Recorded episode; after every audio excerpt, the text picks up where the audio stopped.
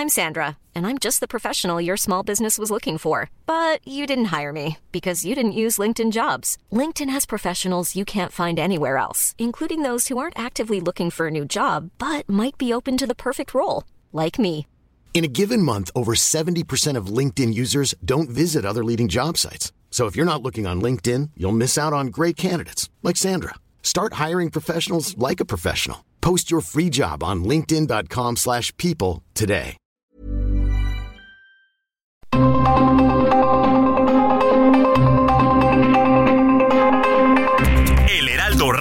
Presenta Zona de Noticias con Manuel Zamacona. Zona de Noticias, el epicentro de la información.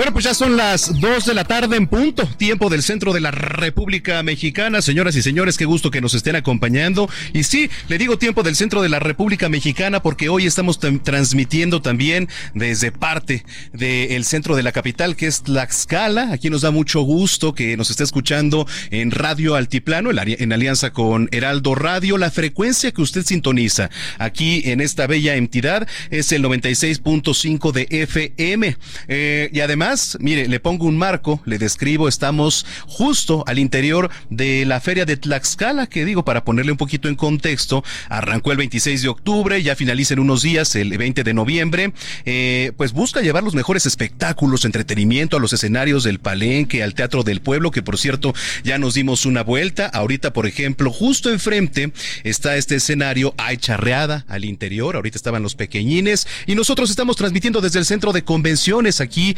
Tlaxcala, al interior de esta feria. Así que le damos la más cordial bienvenida. Saludos también a la Ciudad de México, que como siempre, pues está nuestra sede principal. Allá nos escuchan en el 98.5 de FM en toda la zona metropolitana del Valle de México. Pues le platico bastante calor, bastante calor, pero en la noche se torna frío. Son los contrastes también de esta entidad. Así que si usted está por aquí, tómelo en cuenta y tome apunte de una vez. Saque papel y saque una pluma. Le voy a dar el teléfono de cabina porque le tengo regalos para la gente, ya sea que nos esté escuchando aquí en la explanada o nos esté escuchando este muy cerca de aquí. Anímese a entrar a la feria. Le tenemos regalos eh, de parte de Prudes, de Cate México y también de parte de Bambú para los hombres, para mujeres y para ambos también. Eh, el número en cabina es el 246 46 63 637. Le voy a repetir porque está un poquito largo. 246 46 63 637. Así que, pues saludamos con mucho gusto quienes van pasando, quienes nos van viendo. También vengan a saludarnos, nos va a dar muchísimo, muchísimo gusto. Oiga, como siempre, las redes sociales para que se ponga en contacto, arroba Samacona al aire. Le repito, arroba Samacona al aire y también en www.heraldodemexico.com.mx. Ya están hablando, ¿eh? Ya están hablando una vez aquí a cabina. Mire, si puede y nos viene escuchando, venga por su regalo y venga a tomarse la foto, por favor, porque me va a dar mucho gusto saludarlos. Así que ya están sonando los teléfonos aquí en cabina. Eh, oiga, pues tenemos además un programa muy extenso. Viene el secretario de Salud de aquí de Tlaxcala para hablar pues sobre diversos temas, por supuesto que seguramente le van a interesar. Temas de movilidad también los vamos a estar tocando. Eh, y bueno, pues además de toda la coyuntura local, nacional, internacional, ya lo sabe, deportes, eh, espectáculos, gastronomía y mucho más, está usted en el lugar correcto que es Zona de Noticias. Bueno, pues sin más, cuando son las 2 de la tarde con 3 minutos, vamos a arrancar con lo más importante que se ha generado hasta el momento. Resumen inicial, lo más importante ocurrido hasta el momento.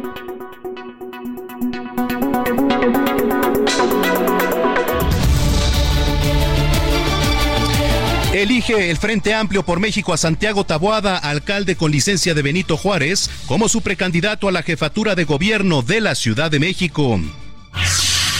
El coordinador del PRD en la Cámara de Diputados, Luis Espinosa Cházaro, quien también buscaba la candidatura, lamentó que su partido haya cedido la imposición de un candidato, pero le dijo a Xochitl Gálvez que ni se vea ni se raja.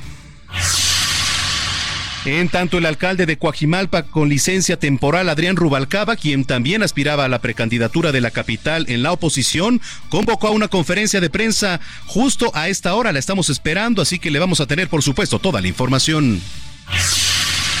Sigue el buen fin. nuestro país inició ayer, viernes 17, y va a terminar el próximo lunes 20 de noviembre. La Concanaco espera una derrama económica de 141 mil millones de pesos. Alejandro Murat, exgobernador de Oaxaca, anunció su renuncia al PRIM. No puedo ser parte de algo que no me define como persona ni como político y que no corresponde a la visión de México que me anima a seguir participando en la vida pública. Lo que menos necesita México en estos momentos es la política del miedo y del odio como estrategia electoral para ganar una elección. Al final, en esta elección, nos encontraremos ante la disyuntiva de elegir participar entre la política del cinismo la política de la esperanza. Bueno, el Consejo Nacional para Prevenir la Discriminación condenó el discurso homofóbico expresado por el regidor panista Miguel Ángel de Jesús Mantilla, quien utilizó frases discriminatorias y agredió físicamente a otra regidora. Oiga, vamos a temas internacionales. SpaceX, empresa de fabricación aeroespacial, lanzó su cohete gigante Starship. Sin embargo, perdió el propulsor y luego autodestruyó la nave tras perder la comunicación. En los deportes, luego de la derrota de la selección mayor de fútbol ante Honduras el día de ayer, el tricolor sub-17 goleó 4 a 0 a Nueva Zelanda y clasificó a los octavos de final del Mundial de la categoría que se juega en Indonesia. Zona de noticias, el epicentro de la información.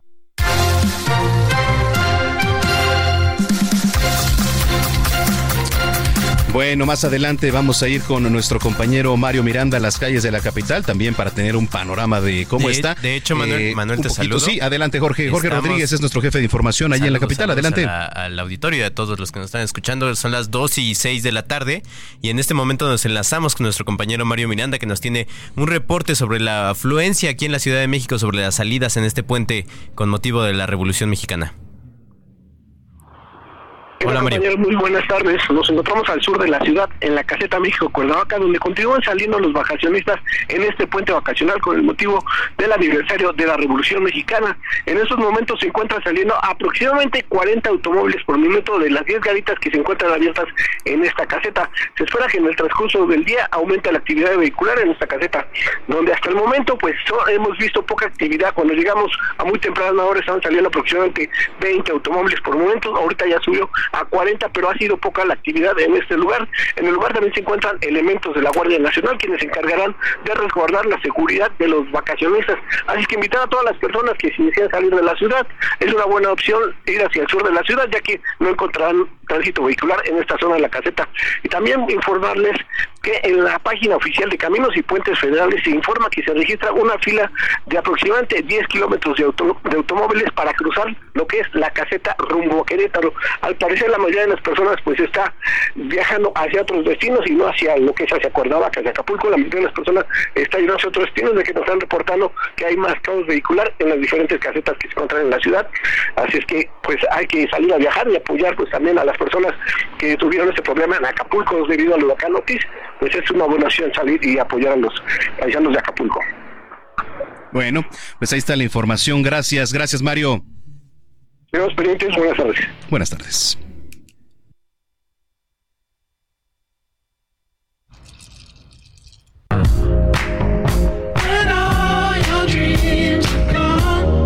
Casio del colectivo musical británico Jungle, eh, colectivo que reúne ritmos como el RB, el soul, la electrónica y el funk, que este sábado está programado para presentarse poco después de las 9 de la noche en el escenario Corona del Festival Corona Capital, que por cierto, usted súmele buen fin, puente en la capital, el Corona Capital. Bueno, pues vaya si no va a haber tráfico en muchas de las zonas. Bueno, pues ahí está. Vamos a escuchar un poco más de esta canción. Dos de la tarde ya con nueve minutos en el tiempo del centro del país. Vamos a comenzar. Oiga, ya le platicaba ayer, ya un poco tarde, se dio el anuncio, se nombró a Santiago Taboada como único representante del Frente Amplio por México aquí en la capital. El reporte lo tiene mi compañera Frida Valencia. Adelante, Frida, ¿cómo estás? Buena tarde. en, unos, en un momentito vamos a ir con Frida Valencia, nuestra compañera reportera de la Ciudad de México, Manuel. Nada más te comento lo que dice Marco Cortés en un tuit que publicó a las 12.43 de la tarde. El cambio de la Ciudad de México está cada vez más cerca. Me da mucho gusto saber que vamos en unidad, sumamos fortalezas y tenemos precandidato de la coalición Va por la Ciudad de México. Y muy pronto tendremos jefe de gobierno. Vamos con todo con Santiago Taboada. Es lo que dice Marco Cortés y en este momento nos enlazamos con nuestra compañera Frida Valencia. Hola Frida. Ahí nos escuchas, Frida. Bueno, Ahorita vamos a ir este, con mi compañera Frida Valencia. Pero mire, eh, pues hay varias aristas. Evidentemente se nombra a Santiago Taboada, que era el perfil que de por sí pues ya se veía venir, pero pues ponen el grito en el cielo. ¿Por qué? Pues por muchas situaciones. A todos eh, les gustaría llegar a la jefatura si es el perfil que así lo deseaban. Y estaba también por ahí en la lista Adrián Rubalcaba, Luis Espinosa Cházaro, etcétera. Pero bueno, pues, en fin, eh, las cosas se dieron así. Ayer en la noche se dio el anuncio y el reporte lo tiene Frida Valencia. Adelante, Frida. Hola, ¿qué tal? Te comento que Santiago Taboada, como bien lo mencionas, fue designado como el candidato del Frente Amplio por México para así contender por la jefatura de gobierno. A través de un comunicado, el organismo compuesto por el PAN, PRI PRD afirmó que Tabuada Cortina recibió el respaldo de los integrantes de la institución para representar a la alianza, por lo que será considerado como su único precandidato. De acuerdo con la información otorgada por el propio FAM, solo uno de los contendientes, entre los que destacan el panista Santiago Tabuada, el priista Adrián Rubalcaba y el perredista Luis Espinosa Cházaro logró el consenso de los integrantes del organismo. Ante dicha decisión adelantaron que se comunicarán con el Partido Acción Nacional para que pues pueda continuar este procedimiento de selección. Cabe destacar que fue este 18 de noviembre cuando los tres aspirantes se registraron en cada uno de sus partidos para contender por la jefatura de gobierno. En sus discursos los interesados destacaron la importancia de la alianza y aseguraron que respetarían los resultados del proceso interno así como la selección del candidato. No obstante, tras la designación de Santiago Tabada como precandidato del PAN en la Ciudad de México, Espinosa Cházaro, quien se registró como contendiente en el PRD, lamentó las que las dirigencias se saltaran el método de selección que habían acordado y hayan cedido a lo que llamó una imposición. Mientras tanto, Adrián Rubalcaba del PRI va a ofrecer en breves momentos una conferencia de prensa para dar su punto de vista y en redes sociales especula su salida del PRI, aunque no se ha confirmado de manera oficial. Ese sería mi reporte hasta el momento y seguimos al pendiente. Bueno, pues vamos a estar muy pendientes. Yo te agradezco mucho la información, Frida. Al contrario, gracias a ti. Bueno, gracias Frida Valencia. Vamos ahora hasta Tijuana. Escuche usted cómo está la situación allá en la frontera que atacaron a balazos la Fiscalía General de la República ahí en la entidad, digo, de manera local por supuesto, pero no deja de ser la Fiscalía General de la República a ese grado. Vamos con nuestra corresponsal Ana Laura Wonja. Adelante. La madrugada de este sábado se registró un ataque armado en las instalaciones de la Fiscalía General de la República ubicada en la ciudad de Tijuana y que hasta el momento se encuentra resguardada por diversas corporaciones de seguridad. De acuerdo al reporte de la Fiscalía General del Estado, unos sujetos realizaron detonaciones de arma de fuego frente a las instalaciones ubicadas entre Paseo de los Héroes y Boulevard Sánchez Taboada de la zona Río. Posteriormente huyeron en un vehículo tipo camioneta marca Nissan rumbo a la delegación La Mesa, por lo que el elementos de la Policía Municipal iniciaron una persecución y reportan dos personas detenidas relacionadas a este hecho. También reportan un vehículo que fue asegurado en el Boulevard Aguacaliente a la altura de la Clínica 7 del IMSS. Esta es la información desde Tijuana, Baja California. Bueno, pues así la información y así las cosas allá en la frontera. Bueno, pues eh, vamos con mi compañero Carlos Navarro que también nos tiene información. Carlos, andas por ahí, adelante. Manuel, antes de ir con Carlos Navarro, nos vamos a enlazar con nuestro compañero José Ríos en el Estado de México con información sobre el buen fin. Adelante. ¿Qué tal? Te saludo con gusto a ti y a quienes nos escuchan este fin de semana por la señal de Heraldo Radio. Y bueno, te informo que la gobernadora del Estado de México, Delfina Gómez Álvarez, arrancó la temporada de descuentos por el buen fin, en los cuales su administración prevé una derrama de hasta 26 mil millones de pesos a nivel estatal. Desde un centro comercial ubicado en el municipio de Coacalco, la mandataria mexiquense refrendó su compromiso de trabajar en conjunto con el sector privado para impulsar la economía en en el Estado de México.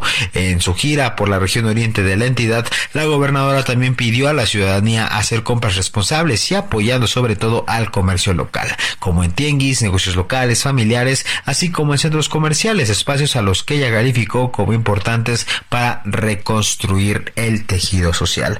En este arranque del buen fin, en el encuentro, la secretaria de Desarrollo Económico, Laura González Hernández, resaltó que la entidad es la que registra el mayor mercado de consumo a nivel nacional, por lo que estimó una derrama, como te comentaba, en un inicio de hasta 26 mil millones de pesos durante los días del buen fin, temporada la que calificó como muy importante, inclusive más importante que las compras del Día de las Madres y de la mismísima temporada de Navidad, por lo que recordó eh, que se realizarán eh, muchas compras en este fin de semana largo. Por último, agregó que en estos días de compras habrá un operativo especial de seguridad pública en el Estado de México, con más de 2.000 efectivos desplegados en operativos de resguardo y movilidad vial, así como el servicio de horario extemporáneo de transporte público coordinados por la Secretaría de Movilidad. Así que pues bueno, estaremos al pendientes de cómo se realizan estas compras y pues también sobre todo en este operativo de seguridad pública que se realizará para cuidar la integridad tanto de los consumidores como de los comerciantes. Este es el informe que te tengo desde el Estado de México. Buen fin de semana. Gracias, gracias José Ríos. Pues así también, así el buen fin, el fin de semana en el Estado de México, que por cierto les mandamos muchos saludos a quienes nos escuchan también por allá. Mientras tanto, en otra información, Claudia Sheinbaum llegó a Jalisco para el arranque de la precampaña de Claudia Delgadillo, coordinadora de los comités de defensa de la 4T allá en el occidente de nuestro país. Ahora sí parece que ya anda Carlos Navarro por ahí. Mi estimado Carlos, ¿nos escuchas? No, no, Manuel, todo, todavía no lo tenemos. Está terminando precisamente el evento en el que la, eh, la coordinadora de los comités de defensa de la Cuarta Transformación en Jalisco, Claudia Delgadillo, se iba a registrar como precandidata. Entonces, en un momento más nos enlazamos con Carlos Navarro. Mientras tanto, eh, te comento, precisamente vamos a tener una entrevista para hablar sobre, sí, es el buen fin, desde el 17 de noviembre, desde ayer viernes 17 de noviembre hasta el próximo lunes, pero ¿qué es lo que podemos hacer como consumidores para consumir de una manera responsable? Es decir, vamos a ir a hacer nuestras compras. Eh, la Concanaco Servitur nos informa que espera una derrama económica de 141 mil millones de pesos para eh, a nivel nacional para, durante este fin de semana, uno de los fines de semana más importantes para el consumo privado interno. Eh, pero ¿Qué es lo que podemos hacer nosotros como usuarios, como consumidores, como compradores, para que nuestra mancha de carbono y nuestro consumo no sea tan, tan fuerte? Bueno, pues vamos a estar más adelante teniendo esa información. Oiga, eh, la Secretaría de Gestión Integral de Riesgos y Protección Civil informó a través de un comunicado ahí en sus redes sociales que durante este sábado, 18 eh, de noviembre, a partir de las 2 de la tarde, o sea, ya hace unos minutos, y hasta las 7 horas del día de mañana, habrá bajas temperaturas ahí en la capital, así que Ojo, alcaldías como Álvaro Obregón, Coajimalpa, Magdalena Contreras, Milpalta, Tlalpan, Xochimilco, se van a presentar temperaturas mínimas que van de los 4 a los 6 grados Celsius. Esto no descarta que pueda sentir frío toda la capital. Le digo esto, sí. Aquí en, en Tlaxcala, por ejemplo, quien nos viene escuchando aquí en el 96.5 de FM, también va a bajar la temperatura un poco más tarde. Así que si va a venir a la feria, a la feria de Tlaxcala, desde donde estamos transmitiendo completamente en vivo, pues eh, tómelo en cuenta, por favor, abríguese bien. Sí, ahorita hace bastante sol, hace calor, se siente, por supuesto, pero más tarde pues va a bajar la temperatura. Saludos, por cierto, quienes nos vienen escuchando aquí en la explanada eh, a las afueras justamente del centro de convenciones aquí en esta entidad. Bueno, dos de la tarde con 18 minutos. Nuestra entidad vecina, que es Puebla, le quiero platicar un poquito sobre los temas de movilidad. El Congreso de Puebla aprobó esta, eh, esta semana la expedición de la nueva ley de movilidad y seguridad vial. ¿De qué se trata? Tengo la línea telefónica a la diputada local por el Distrito 16 en el Congreso de Puebla, Guadalupe Leal, a quien le doy la más cordial bienvenida, diputada. Gracias. ¿Cómo estás, Manuel? Qué gusto que me compartas a toda tu audiencia y sobre todo un espacio tan, eh, hermoso que es Tlaxcala y que me encanta ir. Ah, mire, pues eh, además está muy cerca, por cierto. Eh, platíquenos un poquito sobre lo que se aprobó esta semana para quien nos viene escuchando, para que los pongamos en contexto. Claro que sí, Manuel, fíjate que ya se aprobó por unanimidad en el Congreso del Estado de Puebla la Ley de Movilidad y Seguridad Vial, mejor conocida por Ley Manu. ¿Por qué Ley Manu? Porque hace cinco años el Estado de Puebla perdió a un funcionario ciclista que por el exceso de velocidad de un operador del transporte público lo atropella y muere. Y es por eso que desde hace años sociedad civil organizada, padres y madres de víctimas, nos presionaron, y digo literal, nos presionaron, Manuel, para que los legisladores y las legisladoras pudiéramos materializar el prevenir muertes viales. ¿Y qué contexto tiene que ver con esta ahí? Primero, es un criterio a nivel nacional de lo que son las velocidades de 30 kilómetros en áreas que son escolares hospitalarias, 50 kilómetros en avenidas secundarias y lo que son eh, los 80 kilómetros en avenidas con semaforización, como una vía Cliscayo en Puebla, y los alcoholímetros permanentes, Manuel. Y el objetivo de esta ley es que no existan muertes viales, porque pues es muy importante reconocer que durante muchos años muchos municipios en todo el país estuvieron construyendo calles únicamente para favorecer a los coches y creo que hoy en esta nuevo en este nuevo paradigma de ciudades más humanas nos exige que también preveamos los semáforos peatonales, los cruces seguros e inteligentes y también con esta ley, Manuel, prohibidos construir los puentes peatonales. ¿Qué tanto se respetan las velocidades ahí en las calles primarias, secundarias? ¿Qué se necesita reforzar, diputada? Muy buena pregunta, Manuel. Ahí tendrán los municipios, los ayuntamientos que crear políticas públicas por medio, por ejemplo, cinemómetros que estén haciendo la medición de la velocidad y que también la ciudadanía general entienda que tenemos que tener una paz con la velocidad. No es posible que estemos en la provincia Cruz con velocidades de 80 kilómetros, ¿no? Tenemos que identificar que la velocidad mata y que la velocidad lo único que hace en una mezcla con el alcohol es un fatal accidente. Y decirte también, Manuel, que nuestros vecinos de Tlaxcala en el Congreso pues ya presentaron una iniciativa desde el 22 de mayo del 2022 y aprovecho, Manuel, a exhortar de manera respetuosa, a invitar al Congreso de Tlaxcala que se ponga las pilas y que también pues hagan sinergia para que ustedes también puedan aprobar su de movilidad, que quiero decirte que es un mandato a nivel nacional que el país ya establezca sus criterios. Sí, es importante, ¿no? Porque digo, es, eh, son ciudades donde convergen, pues, ciclistas, peatones, motociclistas, transporte público, automóvil, como cualquier metrópoli, ¿no? Pero sí hay que tener en cuenta todo y, saber respetar, porque de repente no lo hacemos. Los ciclistas de repente también tienen reglas y no las respetan, los eh, automovilistas tampoco, entonces creo que tenemos que tener en claro. ¿Qué recomendaciones desde su experiencia y desde el legislativo? ¿Qué faltaría nada más, diputada? Ahorita yo lo que recomiendo es a todo lo que es la sociedad un poco de empatía, Manuel, un poco de empatía en entender que hay personas con discapacidad, que a diario, estamos hablando que a diario 44 personas mueren y quiero decirte que en la mayoría de las ciudades 50% de la ciudadanía se mueve en transporte público.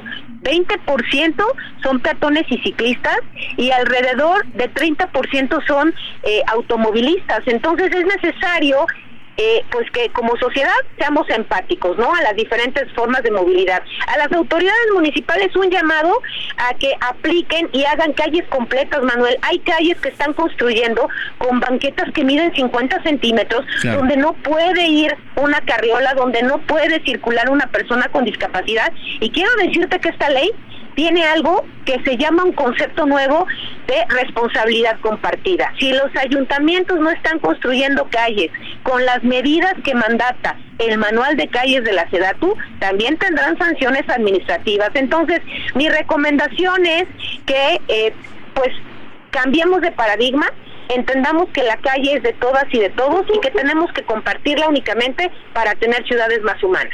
Pues yo le agradezco mucho, diputada Adriana, este, perdón, diputada que, eh, Guadalupe Leal, que nos haya tomado la comunicación, porque es importante tenerlo en cuenta. ¿Algo más que quiere agregar? Nada, Manuel, agradecerte a ti y decirle a este hermoso estado de Tlaxcala y a todas las tlaxcaltecas y eh, los que se encuentran allá, que tienen en mí eh, no solamente una legisladora en Puebla, sino a una activista poblana que lo que busca es mejorar la humanidad y les dejo mis redes sociales en Lupita Leal-bajo. Eh, diputada, muchas gracias y si lo permite estamos en comunicación. Un abrazo, Manuel. Gracias a ti. Muchísimas gracias. Bueno, pues ahí está Guadalupe Leal, diputada local por el Distrito 16 en el Congreso de Puebla. Vamos a la pausa. Oiga, le recuerdo rapidísimo el teléfono de aquí, de, de cabina, de la feria, 246 46 63 637. Ahí le va, 246 46 63 637. Tenemos regalos para ustedes eh, de parte de nuestros amigos de Condones Prudes, para los hombres también aquí en la plaza que nos viene escuchando, eh, y para las mujeres también paquete de bambú Así que acérquense aquí con nosotros en cabina, tómense la foto. Aquí estamos completamente en vivo transmitiendo desde Tlaxcala. La estación aquí es el 96.5 de FM. Vamos a una pausa. Regresamos.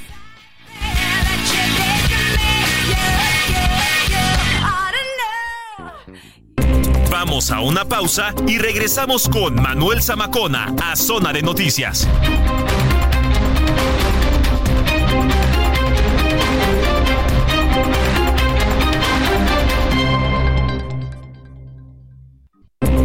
Estamos de regreso en Zona de Noticias con Manuel Zamacona por el Heraldo Radio.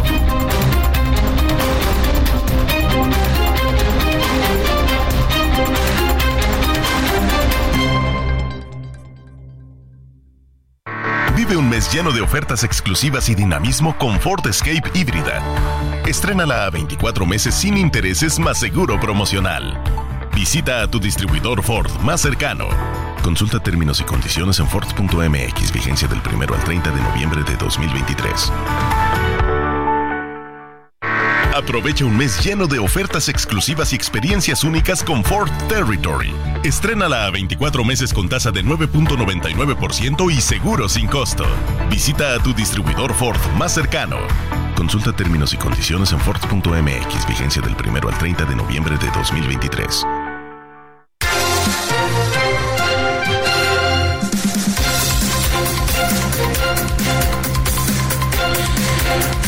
Bueno, pues eh, ya son las 2 de la tarde con 30 minutos en el tiempo del centro de la República Mexicana. Para quien nos acaba de sintonizar, eh, le platico, estamos en Tlaxcala, aquí al interior de la feria de Tlaxcala y todavía más al interior en el centro de convenciones. Así que me da mucho gusto saludarlas, saludarlos a quienes están por aquí, van pasando, nos vienen escuchando. Anímense, tenemos muchos regalos y para quien va en su auto y está cerca de estos lares, le voy a dar el teléfono de cabina para que se comunique y también pueda pasar por su regalo, se tome la foto. La verdad es que el stand de Radio Altiplano en alianza con Heraldo Radio quedó muy padre. Aquí la frecuencia es el 96.5 de FM, ya lo saben, la zona metropolitana del Valle de México, el 98.5 de FM. Bueno, teléfono 246 46 63 637. Saludos, mire, van pasando por acá.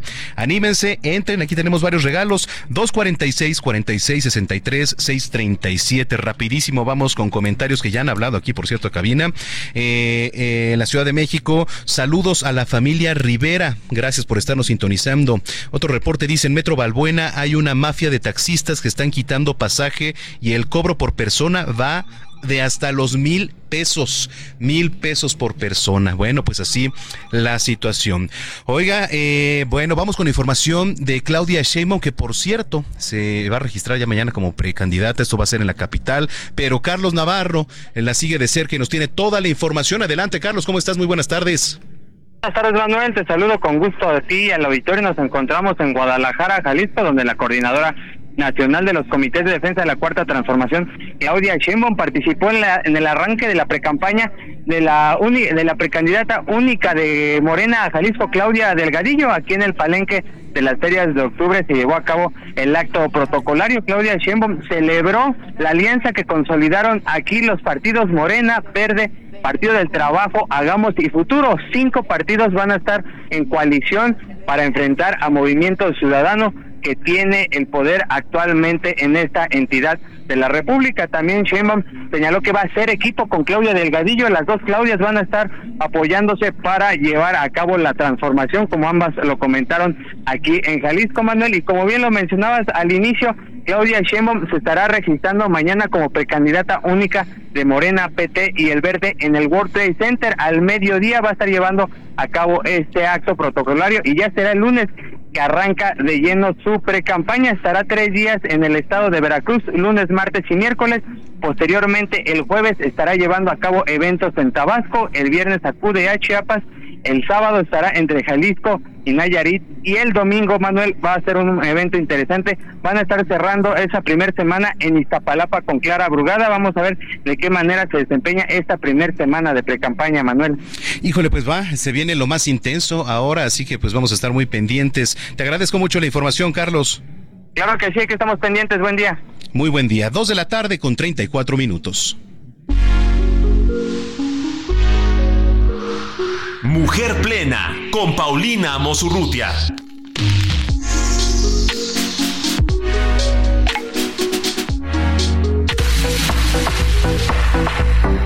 Tía, ¿cómo estás? Saluda a todos los tlaxcaltecas que te vienen escuchando y que están también aquí en eh, la feria. Están aquí afuera, por supuesto, y también te están sintonizando. Paulina. Ah, Manuel, sí. no está Paulina. Ajá. Solo te comento que el alcalde con licencia temporal de Coajimalpa ya inició su mensaje a medios. Está comentando un poco sobre lo que sucedió con eh, el proceso para la precandidatura al gobierno de la jefatura de la Ciudad de México. Él dice, está arremetió bastante fuerte contra el presidente nacional del PRI, Alejandro Moreno eh, dice que él es el que ha estado como ocultando un poco que el proceso, que el proceso sea democrático. Incluso dijo que el mismo presidente del PRI, el presidente nacional del PRI, Alejandro Moreno, le, le había comunicado que la precandidata a la presidencia, Xochil Gálvez, era la que estaba complicando el terreno y el mismo Rubalcaba le escribió a Xochil Gálvez para preguntarle qué es lo que estaba pasando y la, la precandidata le respondió que ella no está metiendo la mano en el proceso o no lo estaba metiendo porque recordemos que ayer las dirigencias nacionales del PAN, PRI y PRD eh, anunciaron que eligieron a Santiago Tabuada eh, alcalde con licencia de Benito Juárez como su candidato, su precandidato para la jefatura de gobierno de la Ciudad de México. Estamos siguiendo el mensaje. Eh, por el momento eh, sigue hablando Rubalcaba sobre lo que está pasando en el, interior del, Frente Amplio, pero más adelante vamos con un reporte completo. Si quieres, Vamos en este momento con Paulina Mosorrutia. Muchas gracias, gracias, ah, Jorge. perdón, perdón. Vamos a escuchar el mensaje de ah. Adrián Rubalcaba. A ver, vamos a escucharlo a través de la candidatura de Xochitl Galvez, como ella lo dijo, no tendría ni rateros, ni pendejos, ni huevones. Y bueno, lamentablemente, pues esto sin duda me parece que queda en duda. ¿Sería cuánto lo que yo tendría que informar? ¿Cuál será ahora eh, la opción o hacia dónde va a transitar Adrián Rubalcaba dentro de lo que es la coyuntura política en esta cuestión de las candidaturas? ¿Hay alguna opción hacia otro partido? ¿Cuál es la opción? No estoy haciendo un berrinche, soy un político profesional. Eh, quise informar a los medios de comunicación porque me gusta dar la cara. Este, me gustaría retar al presidente Moreno que diga de lo que estoy diciendo que es mentira. Eh, me gustaría decirle al presidente Alejandro Moreno cuando no lo ayudé, cuando no le promoví, cuando no le aporté para que pudiera reconciliarse con los diferentes actores. Me utilizaste, Alejandro, y no se vale. Muchos se quedan callados, como mi compañera Beatriz Paredes, pero somos muchos priistas que nos sentimos usados, no solamente a nivel nacional, aquí en la ciudad y en próximas fechas seguramente lo estarás viendo, como muchos priistas de la ciudad sienten que lo que hiciste no se vale, porque hablar con la verdad lo da todo, pero mentir, eso lo estima mucho. Pero en fin, no he tomado ninguna determinación, hay muchas especulaciones, no me presto a las especulaciones, esto no me lastima solamente a mí, lastima a la sociedad, a una clase media que le hemos hablado de que tenemos un interés de construir en favor de la ciudad a una clase media que sigue con la esperanza de encontrar otra opción para el gobierno y lamentablemente pues les digo desde aquí que el Frente Amplio sí, sí traiciona a sus mejores cuadros. Déjenme recordarles, cuando yo llegué a Coajimalpa, el PRI valía el 8% de intención del voto. Espero que en próximas fechas el PRI no vuelva a caer a ese mismo número, porque no son los priistas los responsables. Los priistas mi respeto, los militantes del partido mi respeto, es la dirigencia. Y bueno, este decirles que no tengo todavía pensado un plan B como ellos lo han venido manifestando.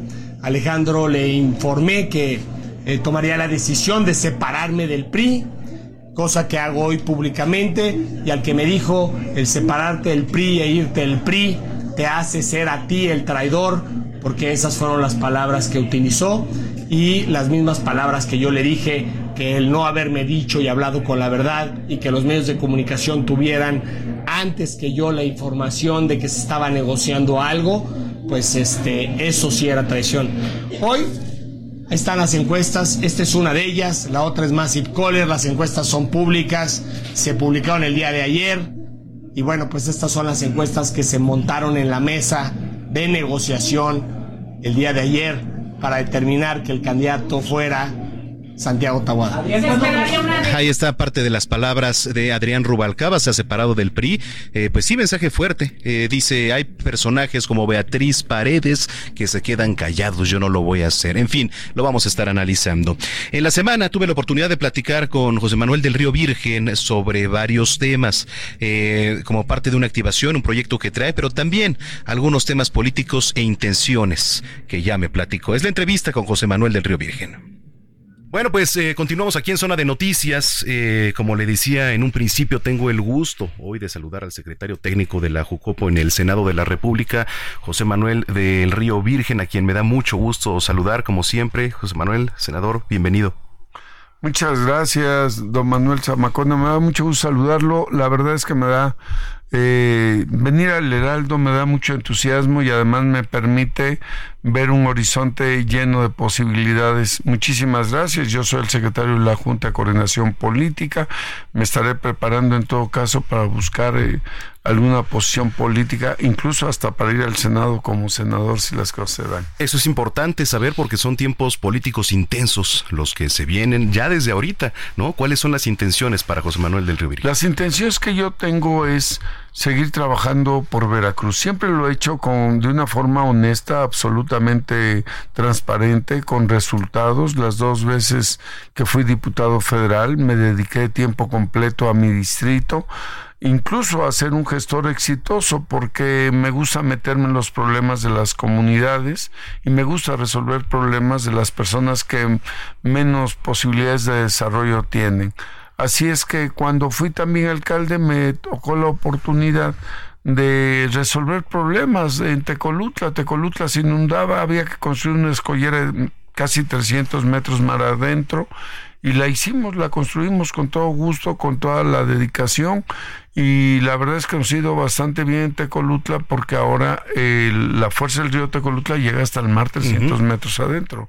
Y me tocó construir escuelas, más de 21 escuelas, más de 10 eh, telebachilleratos, eh, un resultado bastante exitoso, pero el mayor de los éxitos que tuve como alcalde fue la seguridad porque la seguridad implementé el sistema de la policía de proximidad y esa policía de proximidad me dio muy muy buen resultado y además un grupo de jóvenes trabajaban conmigo en temas de inteligencia que me permitían a mí tener en tiempo real lo que estaba pasando en la playa, si alguien quería robar una bolsa o si alguien traía algún problema de, de pleitos y ese tipo de cosas, o los robos a casa de habitación, no, no tuvimos ni un solo robo a casa habitación.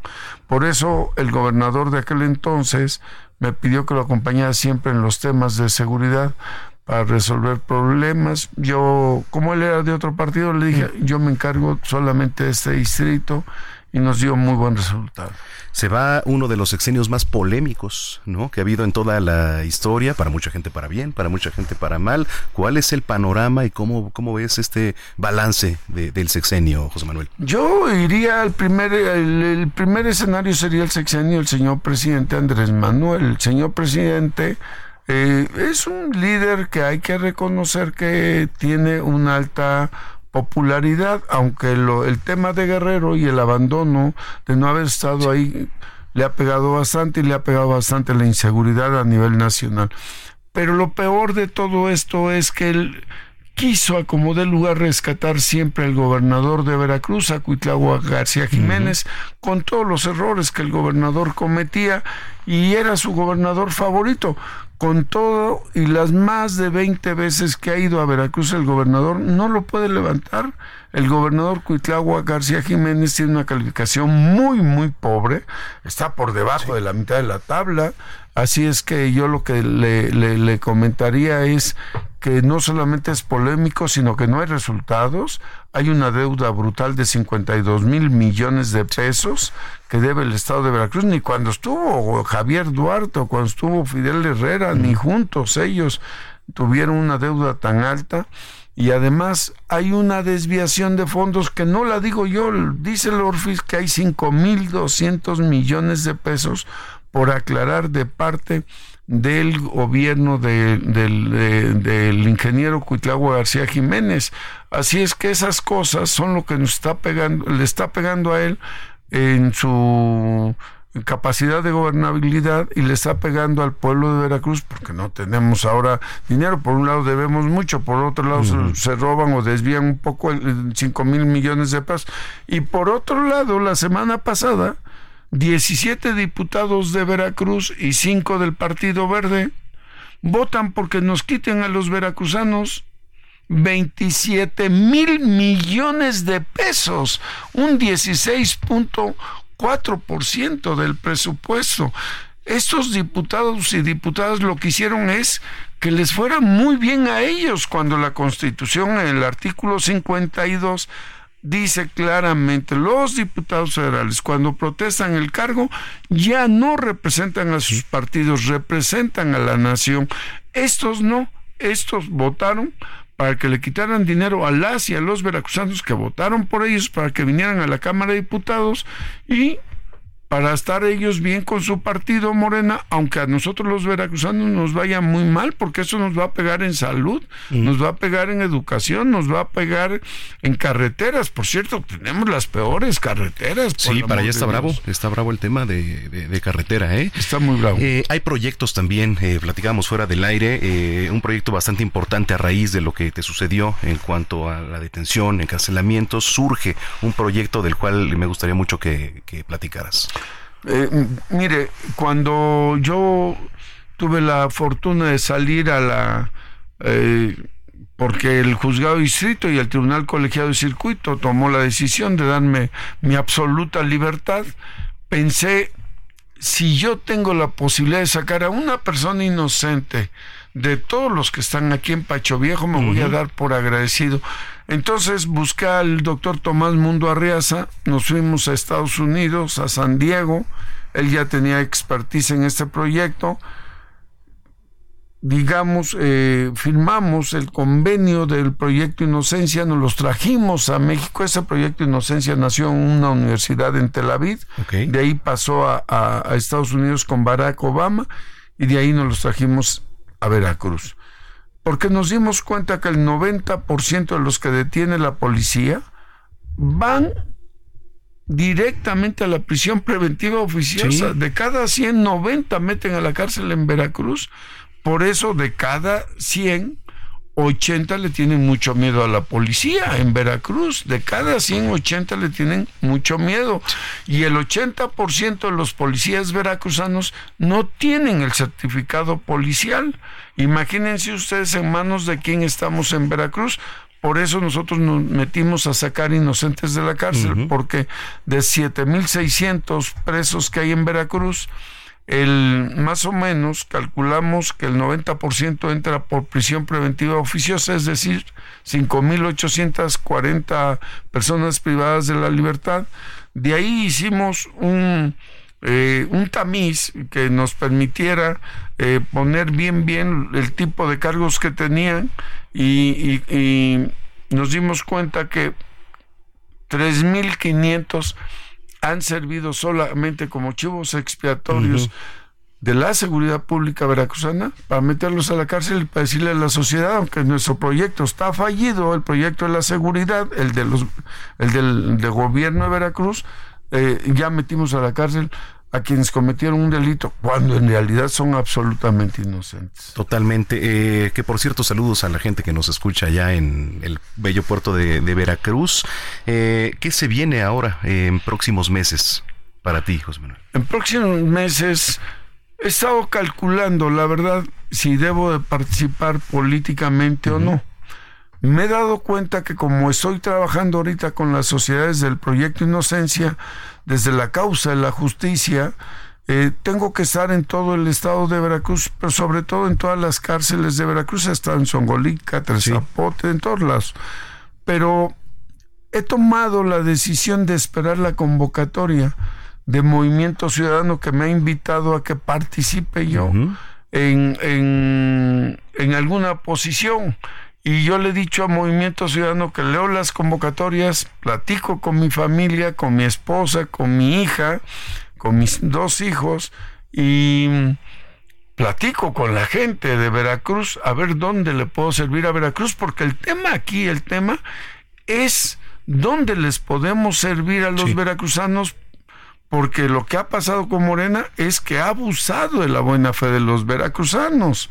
Y yo lo que menos quiero es eso, quiero servirle a Veracruz como le he servido de tiempo completo, con pasión, con dedicación, con transparencia, porque hoy me doy cuenta que el Morena que ya hizo sus, no sé qué hizo, si encuestas, sondeos, vamos a pensar que fueran encuestas, ganó la que perdió. Es muy raro, ¿no? Sí, sí, sí. Y entonces, pues nosotros lo que vemos, los veracruzanos, lo que me dicen las y los veracruzanos es, no te preocupes, José Manuel del Río Virgen, tú tranquilo, porque los dos que ganaron, la que mm, perdió y ganó, y el que está en segundo lugar, me dicen, lo único que quieren, lo único que buscan es fuero constitucional. Bueno, eh, ¿Te gustaría agregar algo más, José Manuel? Nos viene escuchando todo el auditorio de la República Mexicana. También son tiempos electorales bastante importantes, ¿no? Para el país. Yo decirle a la gente que nos hace el favor de escuchar que tenemos mucho agradecimiento por el recibimiento y la calidez que le han dado al, al doctor Samuel García.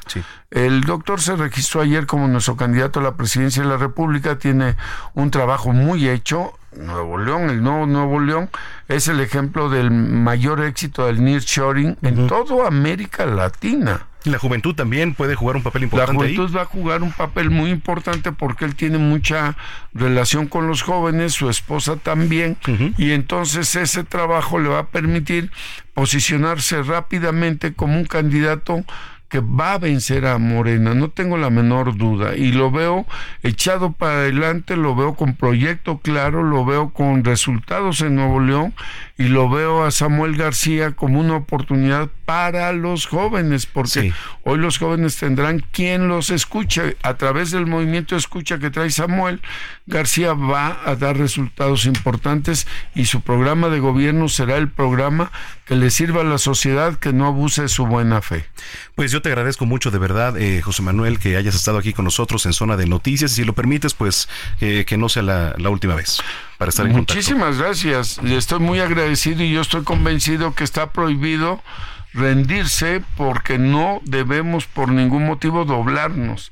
A mí me da mucha pena lo que pasó en Morena y en Veracruz. Gana la que pierde y todos los demás se le inclinan y le dicen, oye, muy bien. Y nosotros lo que queremos invitarlos es que nos sigan a través de nuestras redes sociales, arroba del Río Virgen 1.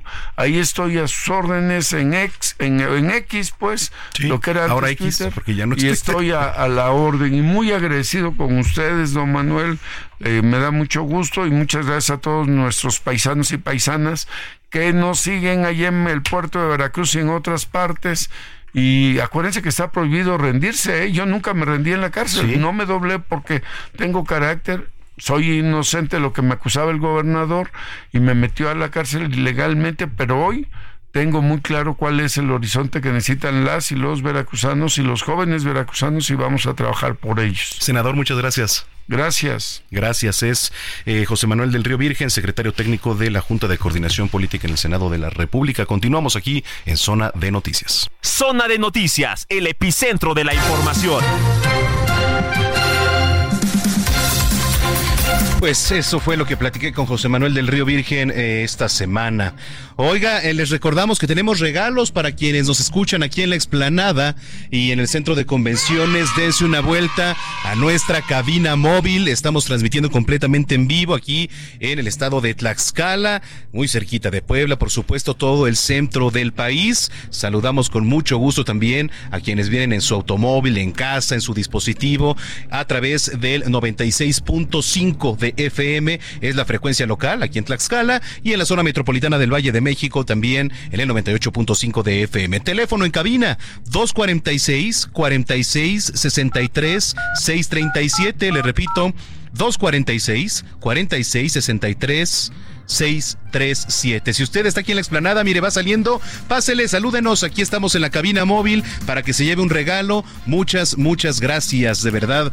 Eh, bueno, nos quedan pocos regalos. Por cierto, ya habló uno, Alejandro Morales, de aquí de Tlaxcala. Date una vuelta de una vez, mi estimado Alejandro. Este, te vamos a recibir con mucho gusto. Zona de noticias, está usted en el lugar correcto. Soy Manuel Zamacona. Ya volvemos.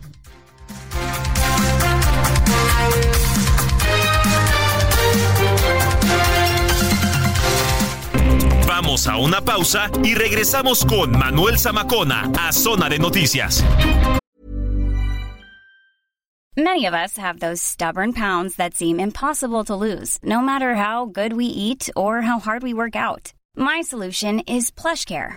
PlushCare is a leading telehealth provider with doctors who are there for you day and night to partner with you in your weight loss journey. They can prescribe FDA-approved weight loss medications like Wagovi and Zepbound for those who qualify. Plus, they accept most insurance plans. To get started, visit plushcare.com slash weight loss. That's plushcare.com slash weight loss.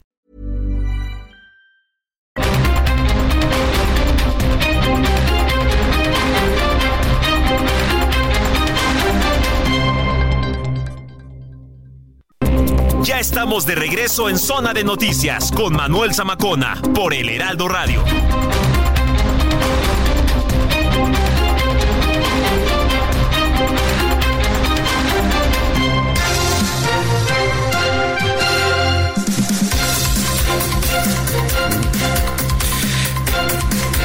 Ya son las 3 de la tarde en punto, las 3 en punto en el tiempo del centro de la República Mexicana. Muchas gracias. Gracias a quienes nos sintonizan a través de el 98.5 de FM allí en la Ciudad de México, en la zona metropolitana.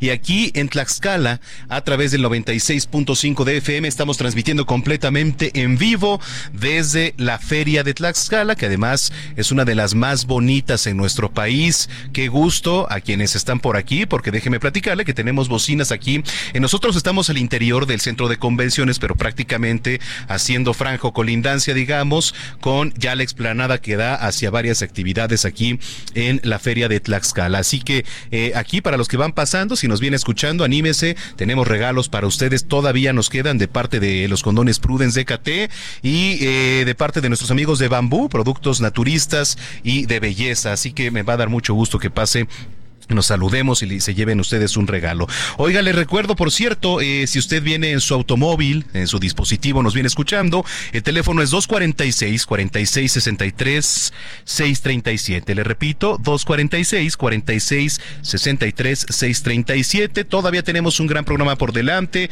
Ahorita después del resumen viene nuestra querida chef Paulina Bascal para ver qué nos va a preparar ya en esta época del año que pues comienza a tornarse ya bastante fría.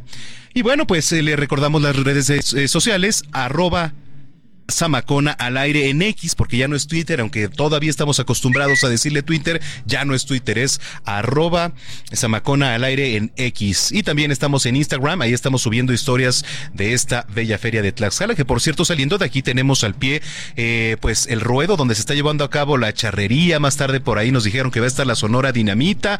Así que, pues, eh, si usted está por aquí, dése una vuelta, nos va a dar mucho gusto saludarla y saludarlo. Ya son las 3 de la tarde con dos minutos. También visite www.heraldodemexico.com.mx. Bueno, pues sin más, en cabina, en la capital, está nuestro jefe de información, Jorge Rodríguez, con el resumen de la segunda hora. Zona de noticias con Manuel Zamacona. Sí, Manuel, esto es Zona de Noticias, es el sábado 18 de noviembre y esta es la información. Ventila Adrián Rubalcaba pleito al interior del Frente Amplio por México. En conferencia de prensa, el alcalde de Coajimalpa con licencia confirmó su salida del PRI al asegurar que la dirigencia nacional de Alejandro Moreno traiciona a sus mejores cuadros. Negó que su destino esté en Morena, pero será en unos días cuando defina su futuro político. Durante la conferencia, la alcaldesa de Cuauhtémoc, Sandra Cuevas, dijo que ella apoya al alcalde Rubalcaba en lo que venga. Anoche, el Frente Amplio por México nombró a Santiago Tabuada, alcalde con licencia de Benito Juárez, como su precandidato a la jefatura de gobierno de la Ciudad de México. El coordinador del PRD en la Cámara de Diputados, Luis Espinosa Cházaro, quien también buscaba la candidatura, lamentó que su partido haya cedido a la imposición de un candidato, pero le dijo a Xochitl Gálvez que ni se va ni se raja. Y sigue el buen fin en México. Inició ayer viernes 17 y terminará el próximo lunes 20 de noviembre. Con Canaco espera una derrama económica de 141 mil millones de pesos. Alejandro Murat, exgobernador de Oaxaca, anunció su renuncia al PRI. No puedo ser parte de algo que no me define como persona ni como político y que no corresponde a la visión de México que me anima a seguir participando en la vida pública. Lo que menos necesita México en estos momentos es la política del miedo y del odio como estrategia electoral para ganar una elección. Al final, en esta elección, nos encontraremos ante la disyuntiva de elegir participar entre la política del cinismo la política de la esperanza. Y en noticias internacionales, SpaceX, la empresa de fabricación aeroespacial del que es dueño Elon Musk, lanzó su cohete gigante Starship, sin embargo, perdió el propulsor y luego se autodestruyó tras perder la comunicación. Y en los deportes, luego de la derrota de la selección mexicana de fútbol ante Honduras de ayer, el tricolor sub-17 goleó 4 a 0 a Nueva Zelanda y clasificó los octavos de final del Mundial de la categoría que se juega en Indonesia. Zona de noticias, el epicentro de la información.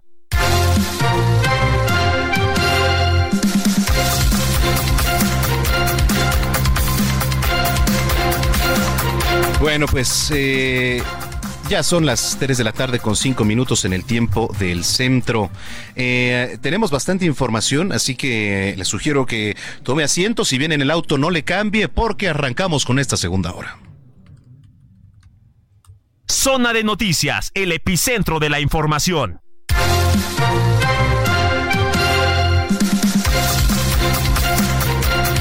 Pues eh, ya le platicaba que el buen fin comenzó el día de ayer va a terminar el próximo 20 de noviembre en casi todo el país. Sin embargo, eh, usted ya sabe qué va a comprar o qué compró más bien también. Eh, si vamos a comparar, por ejemplo, a consumir en uno de los fines de semana más importantes, también hay que comparar los precios y, de repente hay personas abusivas, hay comercios abusivos. Así que hay que estar pilas, hay que estar eh, pues con los ojos bien abiertos. ¿eh? tengo en la línea telefónica Adriana Pulido, especialista en consumo responsable y sí CEO de Inall We Trust, a quien saludo con mucho gusto. Adriana, bienvenida a Zona de Noticias. Hola, muy buenos días, Manuel, y buenas tardes. Qué gusto estar contigo y con toda la audiencia. Muchas gracias por recibirme. Gracias, al contrario, pues es uno de los fines de semana donde más se derrocha el dinero porque se está esperando, a muchos les pagan el aguinaldo, se adelanta, en fin, eh, hay consumo en muchas eh, tiendas de nuestro país, ofertas al por mayor, pero ¿qué es lo que debemos saber? ¿Por dónde comenzar a hablar de este buen fin? Pues mira, yo creo que hay que hablar por el tema de información.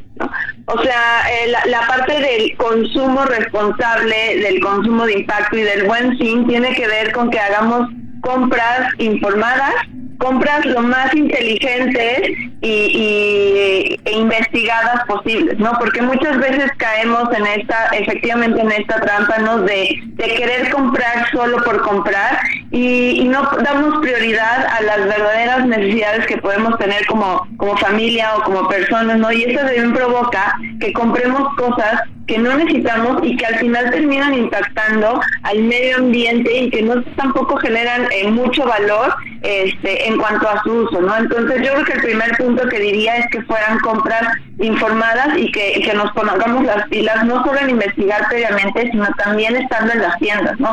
Que, que, que las personas que están en las tiendas nos ayuden a entender este, las eh, características de los productos que compramos.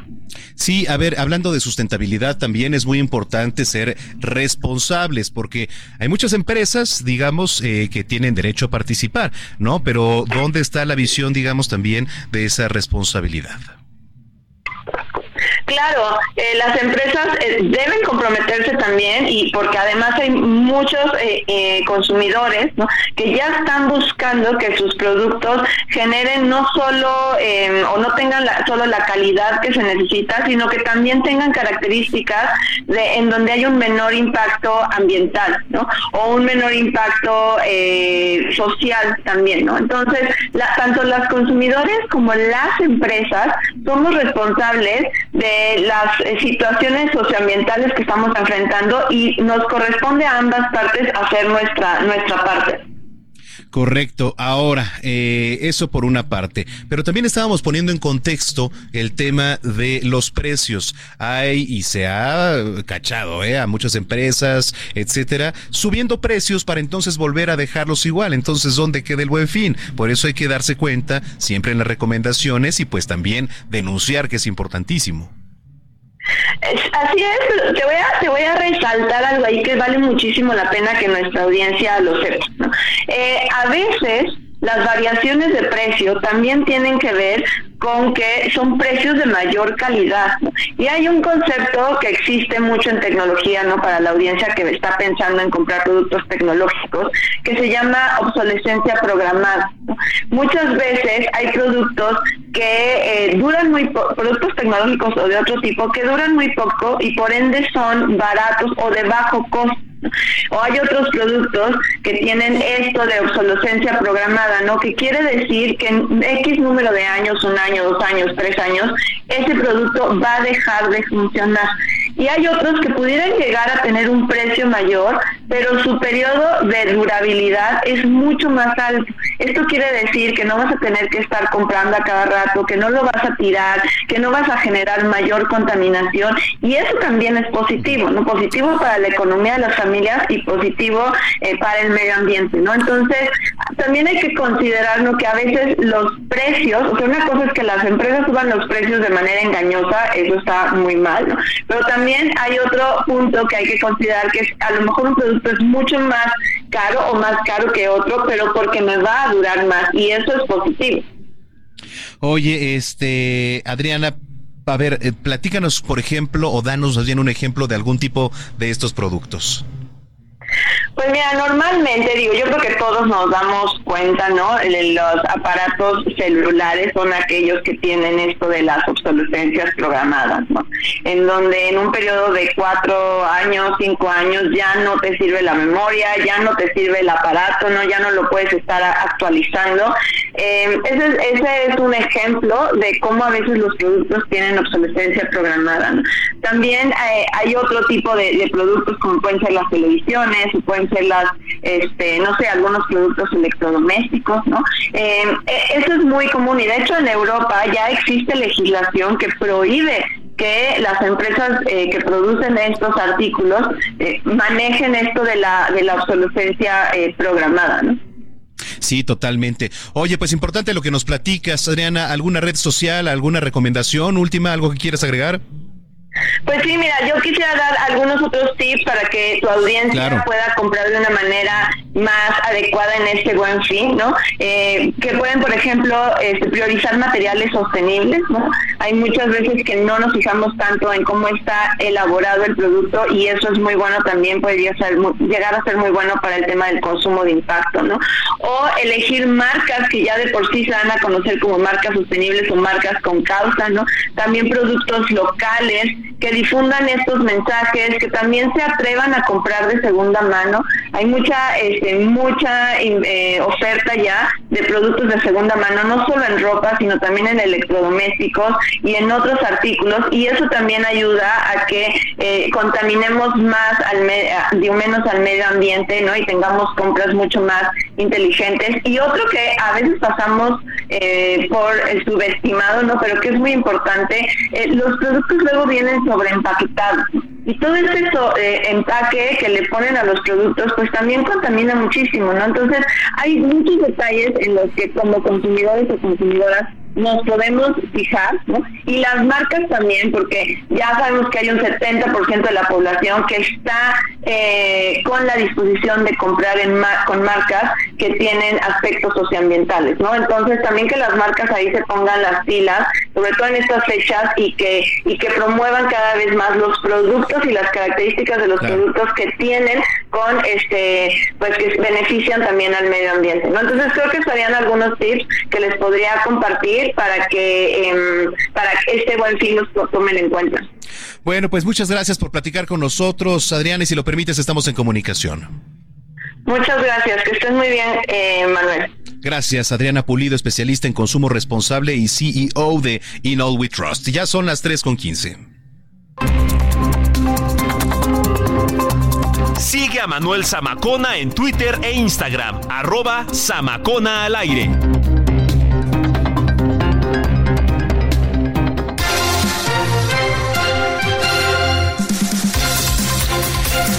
Mire, eh, es algo bien interesante lo que le voy a platicar. El concurso nacional de dibujo infantil, que además es impulsado por el Consejo de la Comunicación, ya llegó a su decimoctava edición, ahora con el lema El arte de ahorrar para soñar. Y bueno, nos habla precisamente de la importancia de hacer conciencia a los niños y niñas de México sobre el uso correcto del dinero, porque le voy a platicar algo. Sí, la educación financiera se tiene que dar desde muy pequeños. En la línea telefónica eh, me da mucho gusto saludar a la doctora Adriana Peralta, CEO y fundadora de Ethics and Compliance y vocera del Concurso Nacional de Dibujo Infantil, a quien saludo con mucho gusto. Doctora, bienvenida. Gracias, Manuel. Buenas tardes. Muy buenas tardes. Oiga, bueno, ponemos en contexto ahora eh, con el lema que viene, el tema del Concurso Nacional de Dibujo Infantil, el arte de ahorrar para soñar. Platíquenos. Es correcto porque soñemos con un mejor futuro, pero para construir un mejor futuro tenemos que pensar desde ahora en el presente y es que el ahorro parece que no está muy cercano a nosotros, querido Manuel. En México, cuatro de cada diez personas no ahorra. Esto de acuerdo a la CNBB y al INEGI. Y entonces quizás la pregunta es qué beneficios nos trae el ahorro. Por un lado, bueno, pues permite cumplir una meta en corto plazo, mediano, largo, pero además, ¿por qué no también soñar con comprarnos aquellos tenis que tanto añoramos, un auto, una casa? Eh, nos permite incluso la posibilidad de enfrentar imprevistos, emergencias o un tema de salud y, y bueno, quizás también un tema de desempleo nos permite evitar endeudamientos y soñar sobre todo con esta educación de los hijos pensando en un retiro. Entonces, el soñar a través de ahora, en este decimoctavo concurso de dibujo, pensando también en cómo, cómo soñamos y cómo utilizamos el dinero a través del ahorro. A ver, eh, esto se tiene que dar desde la familia, pero también en la escuela. ¿Cómo se tiene que empezar a formar toda esta educación? Es correcto, me parece que tenemos esta, estos dos mundos y quizás ahora un tercero lo llamaríamos también con el tema de medios y redes sociales, pero efectivamente el hogar, la escuela, la educación formal y me parece que además para todos los, los y las que nos escuchan también con el ejemplo, porque bueno, las palabras son fuertes, pero el ejemplo arrasa. Entonces, vamos que desde ese momento hay que educarnos desde casa, escuela y como he dicho con los terceros. Sin embargo, un concurso como este nos pone de manifiesto la posibilidad de por qué no recordar la importancia del ahorro y además ganando premios.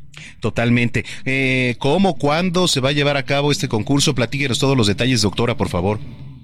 Con todo gusto. Bueno, este concurso está invitando, está convocando a todos los niños y niñas que se encuentren cursando la primaria a participar, como ya hemos dicho, en el arte de ahorrar para soñar, que tiene como objetivo, pues sí, concientizar en el tema del ahorro, en soñar con cumplir nuestros sueños a través de la escuela, casa. Y bueno, ¿qué tienen que hacer nuestros pequeños? A través de un dibujo y un cuento, queremos que las y los estudiantes nos compartan ¿Por qué crees que es importante el uso correcto del dinero? ¿Cómo te gustaría que los adultos te ayudaran a usar este dinero? ¿Cómo puedes cuidar el dinero en tu familia? ¿Y cómo puedes usar este dinero hoy para que te ayude a lograr una meta?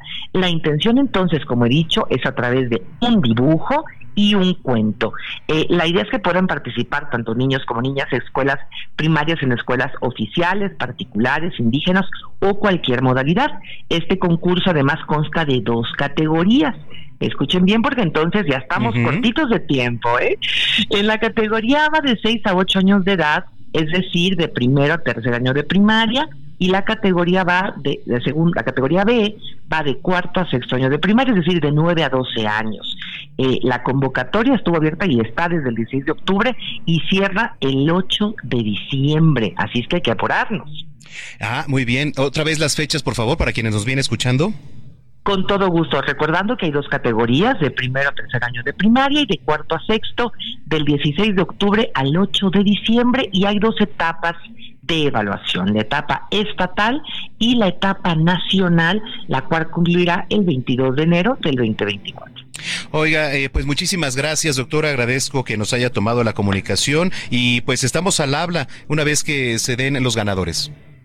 Con mucho gusto recordarles que en www.concursodedibujo.org podrán encontrar toda la información. Gracias, Manuel. Saludos, es la voz de la doctora Adriana Peralta, CEO y fundadora de Ethics and Compliance y vocera del Concurso Nacional de Dibujo Infantil. Dos de, tres de la tarde, perdón, ya 19 minutos. Hablemos de tecnología con Juan Guevara.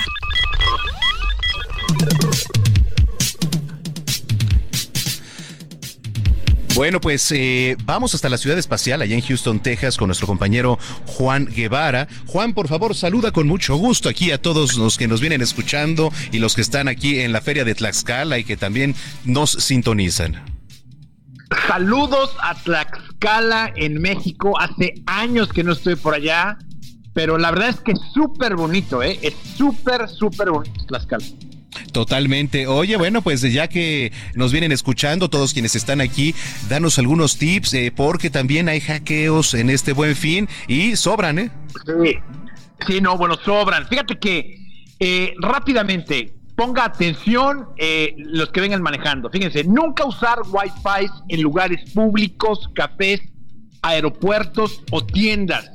Existen aparatitos portátiles que pueden generar redes Wi-Fi falsas, piensas que es un Wi-Fi gratis y con eso tienes para que puedan comprometer tu dispositivo inteligente. Así que cuando vayan a las tiendas, usen sus datos, les conviene nada de andarse conectando a los Wi-Fi gratis y tratar de robarle el Wi-Fi a la tienda. Ese es número uno. Número dos, nunca, o sea, tratar de buscar carteras que tengan antirrobo por radiofrecuencia. Ahora las tarjetas de crédito tienen un chip que sirve para autentificarse con las terminales de pago.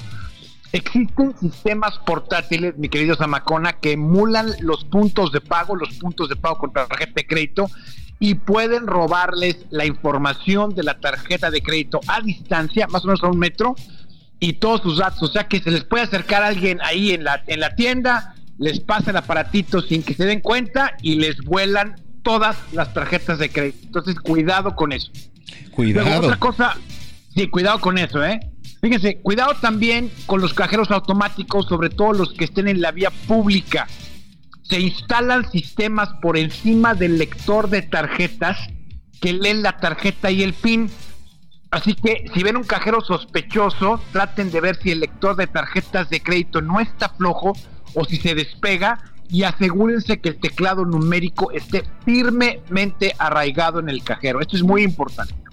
Ahora, eh, muy importante, cuidado con poner su contraseña numérica de su teléfono en público, especialmente en las colas de pago. Normalmente este tipo de ataque es cuando la gente los está espiando, ven cuál es su número de, de identificación en el teléfono, le toman alguna fotografía o un video y de repente, sin que ustedes se den cuenta, les arrebatan el teléfono y en menos de 15 segundos pueden cambiar toda la configuración de su teléfono inteligente y volarles toda la información. Así que aguas con eso, es súper importante. Eh, lo de siempre, contraseñas seguras, autentificación de dos factores, sean sospechosos de correos electrónicos, textos y llamadas no solicitadas. Acuérdense que si es muy bueno para ser verdad, seguramente es una mentira. Eh, obviamente eh, compras seguras, no anden comprando donde no deben, y anden viendo sitios de mala procedencia, monitoreen sus cuentas de banco y por favor, súper importante, ya sabemos que hay algunos narcisistas eh, por ahí, cuidado con lo que se publica en redes sociales. La gente checa sus fotografías, las amplifica, ve sus videos, si traen una, si traen una identificación del trabajo la pueden clonar. Eh, eh, por favor, sean prudentes con lo que se, se, produce en redes sociales. Oye, tus redes sociales, Juan Guevara, para quienes nos vienen escuchando, por supuesto, allá en la capital, aquí en Tlaxcala. Para todos los que nos escuchan en Tlaxcala, en todo el país y en Estados Unidos, Juan Guevara TV, se los repito, Juan Guevara TV, y aquí estamos listos y dispuestos para contestar todas sus preguntas de tu tecnología. Muy bien, pues muchas gracias, te mando un abrazo. Un abrazo, mi querido Manuel, saludos. Gracias, Juan Guevara. Bueno, oiga, eh, antes de ir a la pausa, eh, yo quiero recordarles nuestro teléfono. Estamos transmitiendo completamente en vivo desde la Feria de Tlaxcala, aquí al interior del centro de convenciones. Me da mucho gusto saludarlos a quienes se pasean por aquí a través de la frecuencia eh, Altiplano, Radio Altiplano, en colaboración, por supuesto, con Heraldo Radio. 96.5 es la frecuencia aquí en Tlaxcala y en el Valle de México nos escuchan el 98.5 de FM. Muchísimas gracias. Vamos a ir a la pausa. Regresando, vamos a platicar con el secretario de Salud que ya anda por aquí, aquí eh, en Tlaxcala. Mientras tanto, una de las grandes canciones de todos los tiempos es esta que estamos escuchando. Se trata de Downtown, interpretada por la cantautora y actriz británica eh, Petula Clark quien el pasado 15 de noviembre cumplió 91 años. Downtown forma parte de su disco del mismo nombre, lanzado en 1965. Vamos a ir a una pausa. Yo soy Manuel Zamacona. Está usted en el lugar correcto, zona de noticias. Ya volvemos.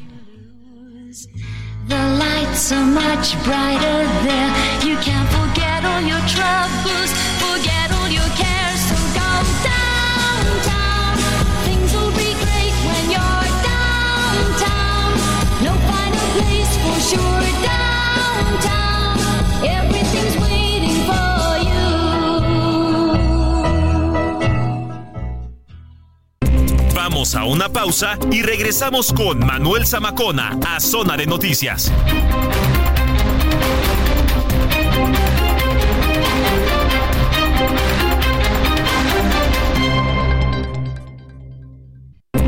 Ya estamos de regreso en Zona de Noticias con Manuel Zamacona por el Heraldo Radio.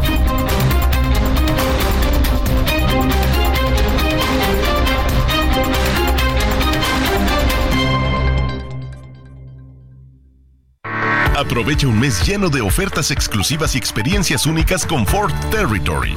Estrénala a 24 meses con tasa de 9.99% y seguro sin costo. Visita a tu distribuidor Ford más cercano. Consulta términos y condiciones en Ford.mx, vigencia del 1 al 30 de noviembre de 2023. Vive un mes lleno de ofertas exclusivas y dinamismo con Ford Escape híbrida. Estrénala a 24 meses sin intereses más seguro promocional. Visita a tu distribuidor Ford más cercano. Consulta términos y condiciones en Ford.mx, vigencia del 1 al 30 de noviembre de 2023.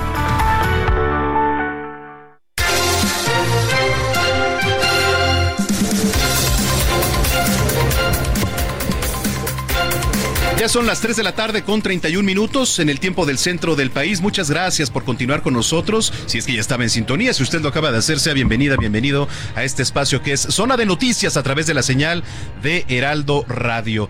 Estamos transmitiendo, si usted le acaba de encender a su dispositivo, si viene en el auto, eh, estamos transmitiendo completamente en vivo desde la feria de Tlaxcala, aquí eh, en el centro de convenciones. Así que si usted está por aquí, nos viene escuchando en la explanada, dése una vuelta, salúdenos. Tenemos regalos para usted teléfono en cabina 246 46 63 637, le repito, el teléfono 246 46 63 637. Ese es el teléfono aquí en cabina para que se lleve sus paquetes de Decate Prudence.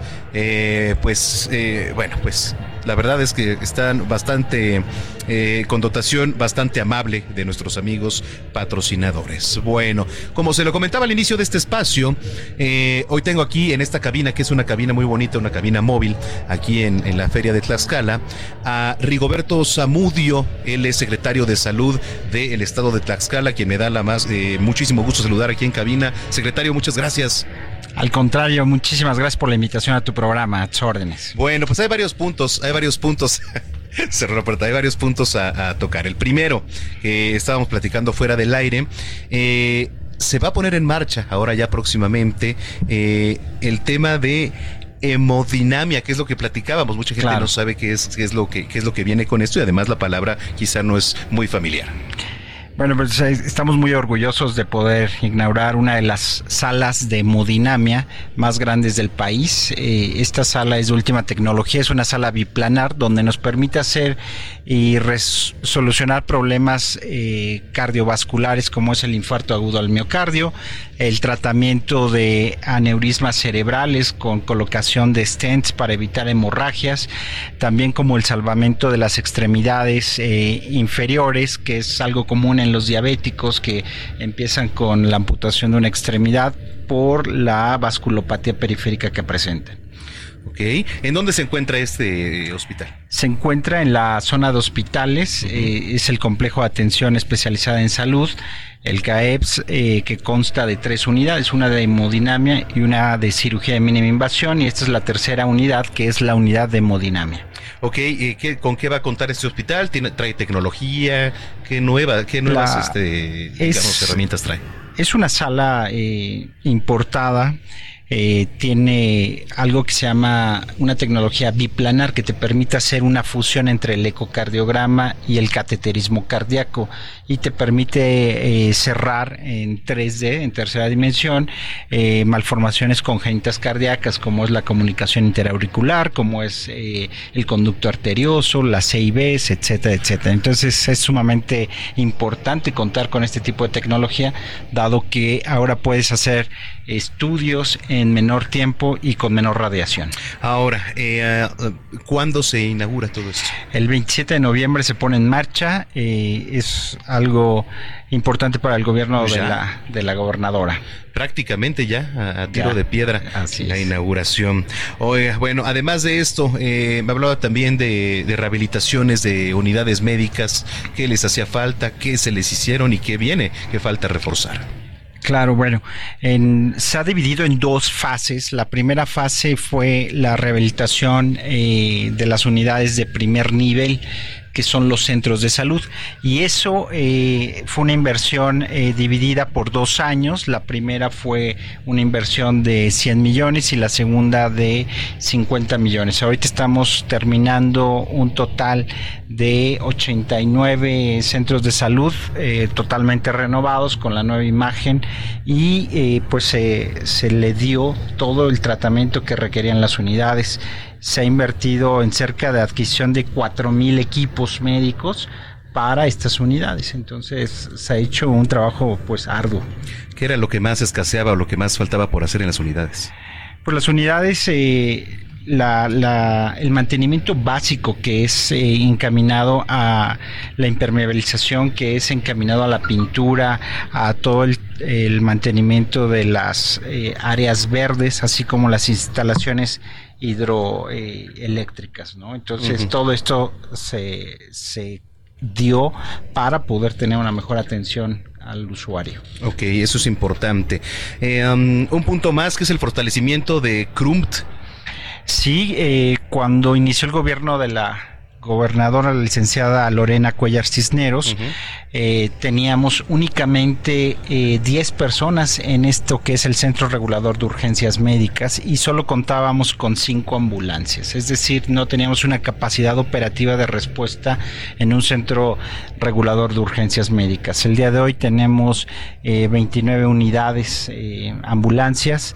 Tenemos un centro nuevo eh, con un C2, el cual hace una eh, interrelación inmediata en tiempo real con el C5 y eso permite una respuesta pues inmediata. Eso es importante, eso es importante tener. Oiga, eh, um, dice por acá también la acciones en Prosalud, el doctor Vagón. ¿Qué es el doctor Vagón?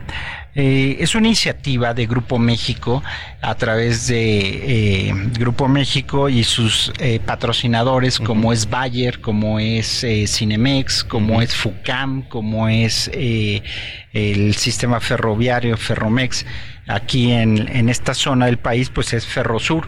Eh, es un vagón, es un tren con 17 vagones y brinda servicios de laboratorio, servicios de rayos X, mastografía, consulta de audiología, foniatría, eh, o- optometría.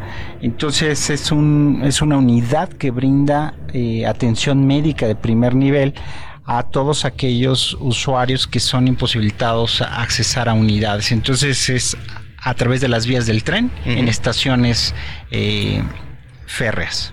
Oiga, y que por cierto se viene la macrojornada de cirugía oftalmológico importantísimo, ¿eh?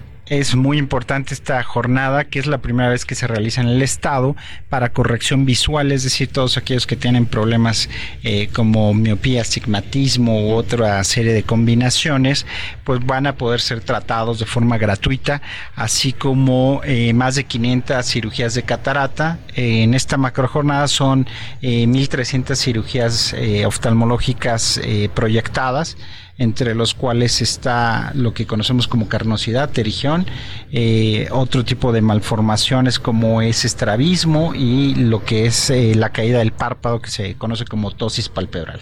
Es importante. Antes de finalizar, doctor, eh, también ha- había un tema por aquí. Eh, el país ha registrado un aumento de casos de dengue en Claro. comparación con, con el año pasado. Eh, Tlaxcala hasta el momento, pues al parecer permanece libre de estos casos o, La- o se tiene registrado alguno. No, tenemos casos importados, es decir, eh, el turismo, la movilidad hace que se importen casos. Eh, la picadura sucede en las en los grupos tropicales, en las playas o en alguna zona que tiene dengue y regresan acá y se tratan. Nosotros no tenemos casos eh, nativos de dengue en el estado por la altura y la temperatura que hay en las noches. Ok, entonces aquí libre. Libre de pronto. dengue, afortunadamente. Que además es una de las eh, enfermedades que más cobra vidas, ¿no? Sí, el dengue hemorrágico es de peligro en menores de 15 años y en mayores de 60 años. es, es algo que se puede prevenir a través de vectores, a través de eh, la fumigación.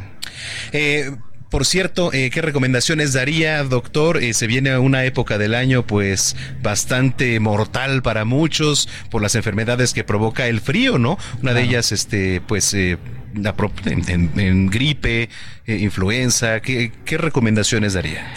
Lo importante es la prevención. La prevención es a través de la vacunación. Ahorita estamos en una campaña intensiva de vacunación de 0 a 59 meses y eh, privilegiamos eh, la aplicación de eh, la vacuna contra influenza estacional y en este año son eh, es tetravalente, que son cuatro variantes las que cubre. También estamos aplicando vacunación contra eh, hepatitis A y varicela, que es algo importante de forma gratuita. Entonces, eh, el alto consumo de vitaminas A, C, D es importante para los epitelios, así como el uso de cubrebocas en espacios cerrados con poca ventilación, en los cuales eh, pues exista personas que estén estornudando, Claro.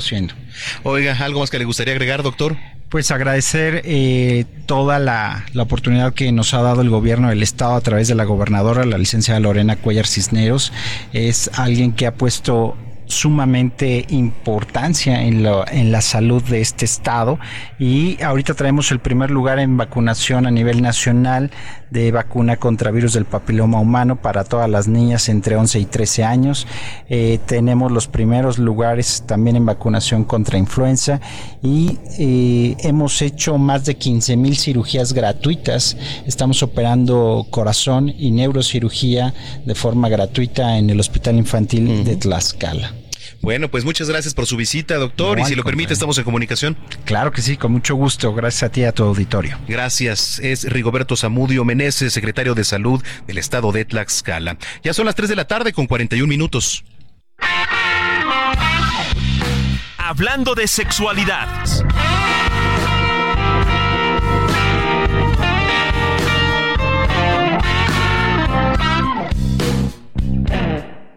Gracias, que me vaya muy bien. Gracias por visitarnos.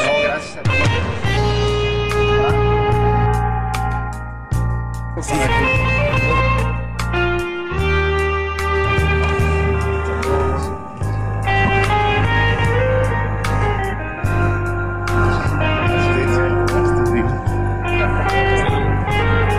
Bueno, pues ya anda por ahí Steph Palacios. ¿Cómo estás, Steph? Te escuchan en la ciudad, te escuchan en el país y también aquí en la feria de Tlaxcala. ¿Cómo estás? Ay, hasta Tlaxcala, qué emoción. Pues muy bien, la verdad, eh, de estar aquí contigo como siempre, sabes que, que, te estimo, Manuel. Así que, pues, hablando de sexualidad, que además hoy es un tema básico en la sexualidad. Ah, a ver, ¿de qué nos vas a platicar? Cuéntanos un tema que todos deberíamos de saber, entender eh, en, nuestro repertorio de la sexualidad, es que es algo que tenemos que tener presente siempre y es el consentimiento, la importancia del consentimiento de nuestras relaciones sexuales y cómo establecer estos límites. Oye, ¿y por dónde empezar a hablar de ello? Pues mira, fíjate Manuel que muchas veces eh, nos cuesta trabajo el tema de la comunicación. Yo creo que es el tema más... Eh, más difícil que tenemos eh, eh, entre parejas, entre seres humanos, ¿no? Y a veces no comunicamos lo que queremos de una manera asertiva, no, no sabemos lo que, ni siquiera nosotros sabemos lo que nos gusta y no lo sabemos. Pero ahora, una cosa eh, que tiene que ver con esto justamente es el consentimiento es eh, pues saber lo que lo queremos y hasta dónde no lo queremos, ¿no? Como por ejemplo, a la otra vez estaba platicando, ¿no? Justamente en el tema hasta dónde es un abuso, por ejemplo, y hasta dónde pues es una mala experiencia, ¿no? Entonces, una mala experiencia tiene consentimiento, una mala experiencia sin consentimiento es abuso. Es ahí la importancia de siempre decir eh, sí o no. Hay algo que tenemos eh, claro, sexólogos, y es no y nadie puede eh, decirte algo eh, al contrario. O sea, si tú estás y de repente quieres parar, pues se para. Nadie tiene que obligarte a seguir o nadie te tiene que hacer sentir mal por no ir. Si tú no quieres besar a alguien, también debes de decir no, no. También romantizamos mucho esto, por ejemplo, de los besos robados, Manuel. Sí. Y, y eso es abuso. No podemos andar robando besos a la gente eh, nada más porque sí, es importante siempre el consentimiento para que las dos personas, por supuesto, disfruten.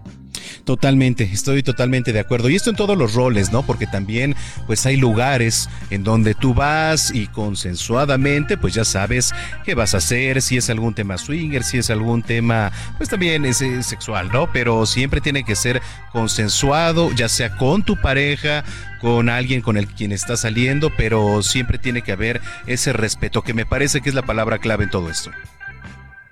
Claro, exacto, respeto, consentimiento, no es no y no importa que nos digan lo contrario, simplemente nosotros debemos de saber que debemos ser respetados cuando por supuesto. Y la forma de comunicarlo siempre de una manera positiva, asertiva, sabes que oye, ¿qué te parece si continuamos en otra ocasión? Eh, oye, la verdad no quiero salir contigo, no quiero ser tu novia, no quiero ser tu novio. Siempre nos cuesta mucho trabajo decir que no, tenemos que acostumbrarnos a decir que no, porque luego por quedar bien con la gente, transgredemos lo que queremos nosotros mismos, incluso hasta nuestra integridad. Así que no ¿Sí? No, es no. Bueno, creo que sigue por ahí, Steph. Oye, también este es buen fin y la gente puede encontrar muchos productos, promociones, ofertas ahí de nuestros patrocinadores. Claro que sí, pueden encontrar eh, productos de, por supuesto, de Prudence en la tienda en línea. Síganos en redes sociales como Condones Prudence, Decate México. Eh, síganos en TikTok. En la página azul tenemos educación sexual explícita. Eh, estamos como Prudence MX. Y pues sí, en este buen fin vamos a lanzar muchísimas promociones. Además, andamos por ahí en un festival de música. Así que estén súper atentos a todas nuestras redes sociales y disfruten, disfruten no solamente hoy en día, sino toda su vida de sus sexualidad con consentimiento, sabiendo respetar límites y sabiendo que sus límites deben de ser respetados, incluyendo, por ejemplo, el uso del condón. Así que a disfrutar con los productos de Prudence. Totalmente. ¿Cómo está el clima y cómo está todo por allá en España? Eh, muchísimo frío, Manuel. La verdad es que muchísimo frío. Dicen que esto no es nada. Eh, ya me vi congelándome en, por ahí de enero, febrero, pero estamos sobreviviendo. No hay nada que la calefacción en casa y una buena chamarra no haga por nosotros. Pensé que iba a decir sí, otra cosa, pero está muy bien, mi querida Esther. Ah, bueno, claro, eso, eso va incluido, ¿no? Por supuesto, ¿no? Y también Exacto. Un cachito de por allá, unos churritos con canela y azúcar, ¿verdad? Pero, pero bueno, aquí pues se puede echar patita también. Muchas gracias, te mando un abrazo, Steph. Y yo a ti, Manuel, besitos, gracias, adiós. Gracias, Steph Palacio, sexóloga de DKT. Bueno, pues eh, ya son las 3 de la tarde con 47 minutos en el tiempo del centro.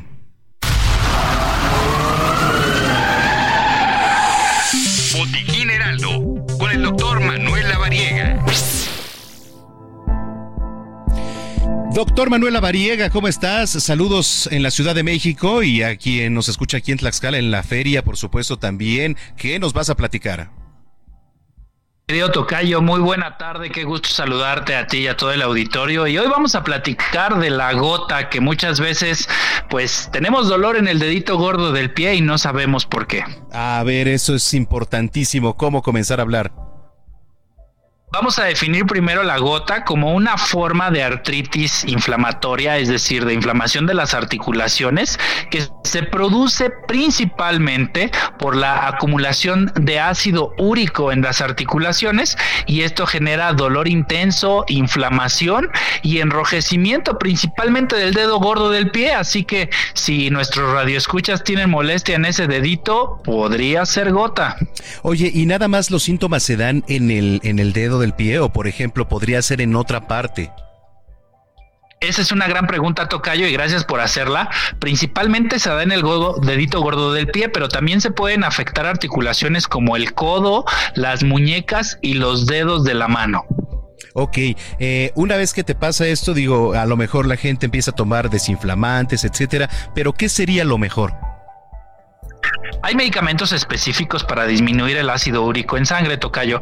Y fíjate que también hay algo bien importante. Hay factores que se pueden modificar incluso en la dieta, disminuyendo el consumo de carnes rojas y mariscos, porque esto es uno de los principales condicionantes para aumentar justo el ácido úrico en sangre. Factores también como la obesidad, el consumo excesivo de alcohol, la enfermedad renal crónica y algunos medicamentos también pueden aumentar las concentraciones de ácido úrico en sangre. Por ahí decían mucho que también la cerveza puede ser un factor, ¿no? La cerveza, también eh, las harinas y algunos panes blancos pueden generar el aumento del ácido úrico justo en sangre. Pero también Tocayo, fíjate que algo que es bien importante y aquí vale la pena también mencionarlo, los pacientes que tienen el ácido úrico alto en sangre tienen mayor riesgo de enfermedad, de generar, por ejemplo, diabetes. Entonces, por eso es importantísimo controlar los niveles de ácido úrico en sangre, no solo para disminuir el riesgo de gota, sino también para bajar el riesgo de enfermedades crónico-degenerativas. Híjole, eso es importante ¿qué tanto se puede agravar una vez que, tienes gota?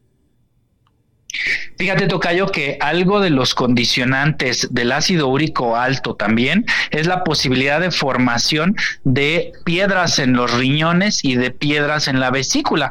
Así que vale la pena considerar bajar estos niveles de ácido úrico porque pueden ser condicionantes también para dolor de este tipo, que bueno, muchos nos están escuchando que les dan cólicos renales, que son dolorosísimos, y también pues esta posibilidad de cólicos en la vesícula por la acumulación de piedritas dentro de ella.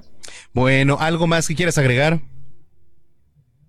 Claro que sí, Tocayo. Siempre es importante hacerse un estudio de sangre, que es una química sanguínea de cuatro elementos, para poder identificar nuestros valores de ácido úrico. Si están alterados, la recomendación siempre es llevar un estilo de vida saludable y también valorar una recomendación médica para poder disminuir este riesgo y también evitar complicaciones y tener malos momentos con dolor o riesgo de complicaciones. Bueno, tus redes sociales para la gente que te viene escuchando. Claro que sí, Tocayo. Me pueden encontrar como DR La Variega Sarachaga. Pongan mi nombre en su buscador favorito y también ahí podemos estar en contacto para contestar cualquier duda que tenga todo el auditorio. Bueno, pues muchísimas gracias. Un abrazo y nos escuchamos mañana. Claro que sí. Excelente tarde y buen provecho. Bueno, gracias. Rapidísimo, porque ya nos vamos, Jorge Almaquio. Alejandro Moreno Adrián Rubalcaba, alcalde de Coajimalpa, anunció su renuncia al Partido Revolucionario Institucional. En conferencia de medios, Rubalcaba Suárez indicó que Moreno Cárdenas le avisó en un mensaje de WhatsApp que ya no estaría en la contienda por la candidatura del Frente Amplio por la Ciudad de México y que sería Santiago Tahuada el abanderado.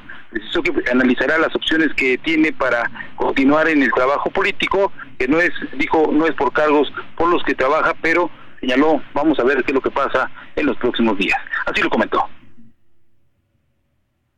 con calma, no quiero equivocarme. Lo que sí puedo decir es me salgo del PRI. No voy a estar en un partido en el que confié. Tuve mucho cariño, lo respaldé durante muchos años, pero hoy su dirigencia traiciona los principios y lamento mucho que la misma dirigencia y la misma candidata a la presidencia me hayan mentido de la manera en la que me mintieron y en donde simularon un acto democrático. En este marco señaló que quien fue ungido como el abanderado del Frente Santiago Tabuada está relacionado con el crimen organizado y con las acusaciones del cártel inmobiliario en Benito Juárez. Así lo dijo.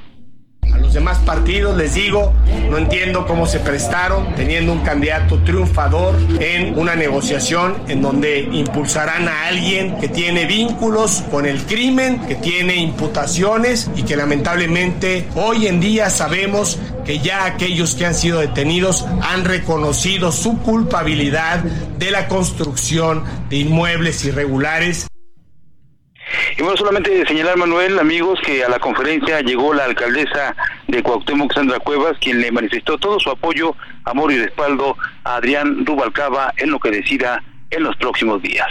Manuel, amigos, el reporte que les tengo. Gracias, Jorge. Buenas tardes, hasta luego. Buenas tardes, Jorge Almaquio. Muchas gracias, gracias a Tlaxcala, gracias a la feria de Tlaxcala, al centro de convenciones, desde donde estamos transmitiendo, desde donde se fue una edición más de Zona de Noticias. Muchísimas gracias por habernos acompañado. Yo lo invito, si usted está aquí cerca, pase, dése una vuelta. Hay comida, hay bebida, y si está aquí por la plaza, Pase, todavía tenemos regalos de Prudence y DKT, así que venga con nosotros, nos va a dar mucho gusto recibirlos, tomarnos la foto y que se pase un buen momento. Yo soy Manuel Zamacona, arroba Zamacona en aire, mañana nos escuchamos ya desde la cabina ahí en Ciudad de México, que tenga una excelente tarde, pásela bien y hasta entonces.